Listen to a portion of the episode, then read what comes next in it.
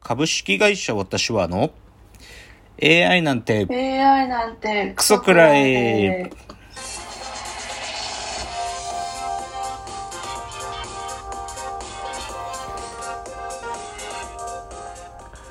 群馬が生んだ怪談時株式会社私は社長の竹之内です、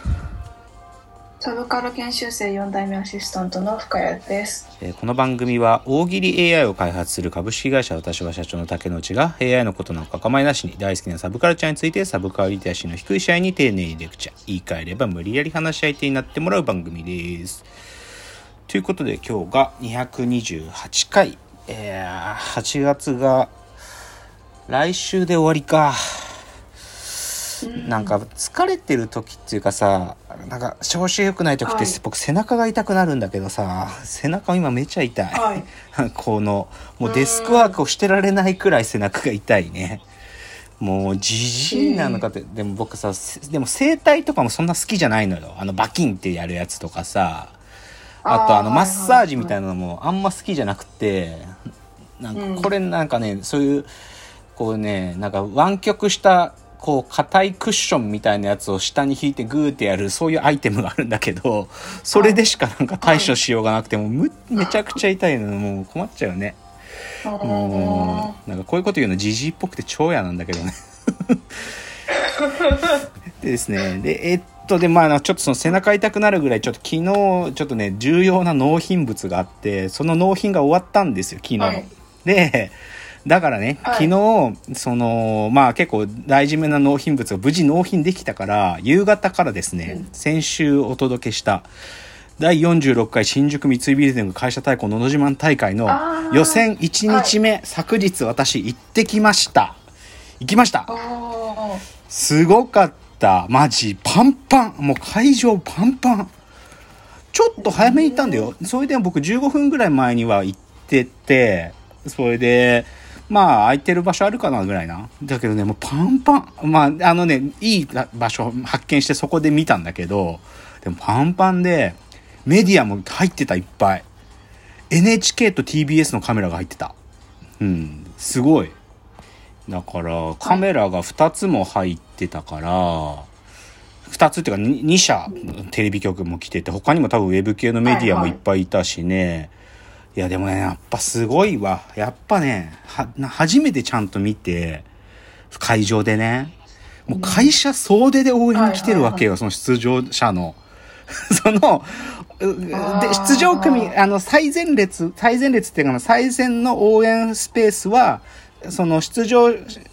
はい者の会社の人たちが順番にこう出たり入ったりするのよ。だから、応援が入って、抜けて、次の組が入ってるとまた左から出てきて、抜けてっていう、そういうシステムで、それが段取りよくサラリーマンっぽく行われるん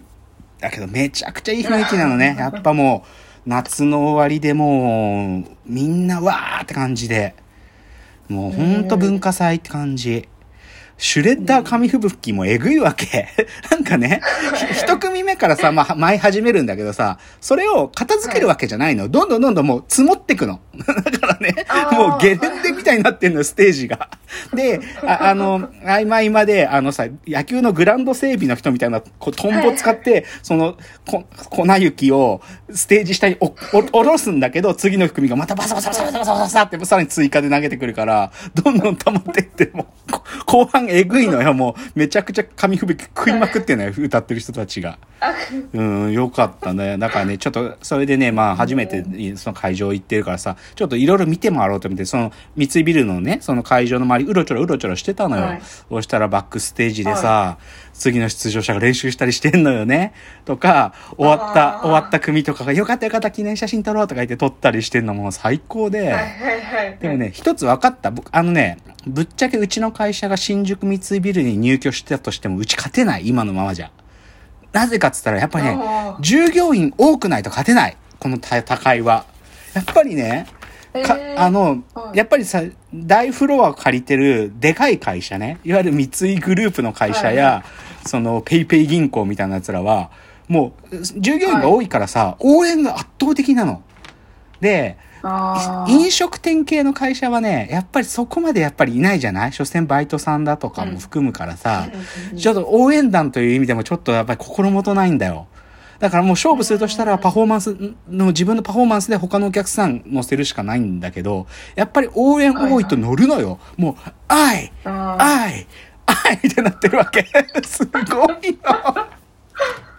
だからね、一応昨日僕が、今私の手元にはですね、公式プログラムもいただいてきたやつがあるんですが、昨日出場した組でね、まあ、あの、昨日は、全部で39組か。あ、1組キャンセル。だからうん。38組が登場しまして、えっ、と、はい。まあ、その組、うち10組が、あの、決勝へ進出が決まってるんだけど、僕がいいなと思ったのは言うとね、三井ホーム株式会社の、あのーはい鬼滅の刃のグレンゲを歌ったチームがありまして、うんこのね、リリサ、最初リサの一人、リサの人が出てきて歌ってんだけど、の、その後ね、鬼滅の刃のコスプレした人たちでミュージカルみたいになってたのよ。すごかった。もうミュージカル化してた。あと、ペイペイ銀行、はい PayPay 銀行の、あの、コブクロと絢香の歌歌ってた人たち、まあ上手だった。この人たちはシンプルに上手なんだと思う、この人たち。うん。うん PayPay 銀行のそのチームも強かったし、あとね、これ反則なんじゃね？って思ったのは、スタ、スタバが出てきたんよ。スターバックスも入居してるから、スタスターバックスがね、あのージャンボリミッキーをやっとったんよな。うん。うん。もうね、若いから、もうず、ずるっていうか、なんていうの？シンプルに可愛いのよ、もうなんか。なんか、もう、他のジジイたちとか、新入社員みたいな奴らとかが出てる感じじゃ、ちょっとないわけ。もうなんかもうはい、フレッシュさが、ちょっとスタバだからレベルが違くって、でもこの子たちも決勝出てて、もう決勝進出決まってた。今日一一日目で。でもね、僕ね、金曜日ね、もう会食があっていけねえんだよ、決勝は。まあ、しゃあねえけど、でも予選ね、十分だなと思った。あの、決勝決勝まで行くとフルコーラス歌うんだけど、予選は1分半の、あー1分半で最初のコーラスまでしか歌えないから、ポンポンテンポが速いし、はい面白い。だから、うんうん、よ、ひょっとしたら今日、今日も夕方ちょろっと見に行こうかなと思ってる2日目。うん、こ今日の出場者も、うん。いやーでも、やっぱ強豪は強いなってやっぱ思ったよ。いろいろ周りにいる人たちにも教えてもらったの。この人たち強いんですか？っていう知ってるのよ、ちゃんと。だからね、面白かったよ。っていうのが、新宿三井ビルディング、えー、会社対抗のど島大会第46回大会の初日、1日目を私昨日の夜見てきましたんで、ご報告。いや、でもね、やっぱり最高の雰囲気やったら僕はやっぱこういうことやりたいんだなって改めて再認識。なんかやっぱさ、B 級っぽいわけよ。B 級なわけよ。やっぱさ、パフォーマンスもさ、うんすごいハイクオリティかって言ったらすごい上手だけど、まあでも B 級も混ざってるっていう意味で、そのバタ臭さがやっぱ何とも言えず、日本っぽいなって思ってすごく良かった。っていうのが、えー、先週取り上げたテーマの、えー、行ってきたっていうのの報告でした。じゃあちょっとここから少しね、珍しい話でね、スニーカーっつうか靴の話していい？靴。ああはいはい、うん、で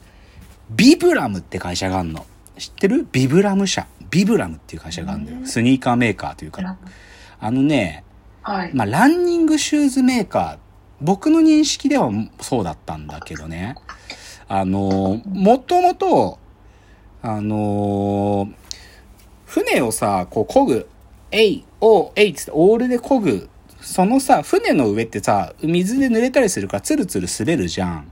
そういうはい。船ボート乗りたちのための靴を作ってた会社なのねもともとビブラムっていう会社は。船の上でつべ滑らないでだけどがっちりそのふ船の床をこうなんか掴める足で。そういうための靴を作ってた会社なんだけど、2010年ぐらいの頃にあの、ボーントゥーランっていう本が流行ってね、このラジオトークでも僕が初期の頃に喋ったことがあるんだけど、そのアメリカの、あのあるライターの人、スポーツライターというかな、まあその方が書いた、走ることについて書いた本があってね、それはすげえ世界で売れたわけ。で、その本の中の一つ重要なメス、一個のメッセージは、裸足で走ると正しい走り走り方が身につくっていうことだったの。で、で、だけど、はでも裸足で走ると痛いじゃん。だから、限りなく裸足で走ってるような感覚になるような靴っていうのを、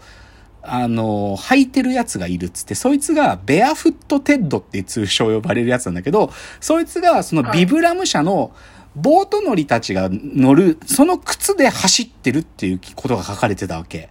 で、それが一大センセーション巻き起こして、ランナーたちの中でビブラムのシューズで走ると、走り方が正しくなるっていうことがみんなの中で知れ渡って、僕もその時走ってたから、ビブラムの靴で走ってたのよ。で、それはどういう靴だったかっていうとね、5本指の靴だったの。5本指シューズ。足、指が分かれててあ、で、で、だけど船をちゃんと掴めるためにそこがすっごい薄いの。もう、だから本当に裸足で走ってるような感覚のような靴を作ってたのがビブラムなんだけど、でさ、僕その後ビブラムって、まだ頑張れてんのかなってずっとよく分かってなかったんだけど、この前ニュースも流れてきてね、あの、ビブラムがね、なんとですよ、今、えっ、とね、第5シーズンに入ってて、今ね、風呂敷モチーフの新シューズを発明したっていう記事が出てたので、風呂敷みたいに本当に縛るの、足を。なんていうか、本当に袋みたいにこうキュッキュッつって。で、これは、じゃあ走るための靴かっていうとね、どうやらね、キャンプとかをやるための靴らしいんよな。なんかさ、アウトドアアウトドアトレッキングとかも、そう、キャンプ、おそらくキャンプ、そういうアウトドアジャンルの人たちがやれるための靴みたいで、でもなんか、形見るとすごいなと思うんだよね。なんかちょっと、皆さんビブラム、風呂敷でググるとマジ出てくるよ。変な形しとるんよな。だから、そのね、久しぶりにこのビブラムの靴、で別に欲しいかって言ったら僕今欲しくないよ別にこれ。けど、まだこのブランド生きてて頑張ってんだっていうの結構驚いたんで、なんか皆さんにご共有というのが、ビブラム社の風呂敷。マジで風呂敷って、アルファベットで風呂敷って書くんだよ。その日本の風呂敷に着想を得て作ってる靴だから。っていうのが出てるっていうのをあごほご紹介でした。じゃあ次のチャプターいきます。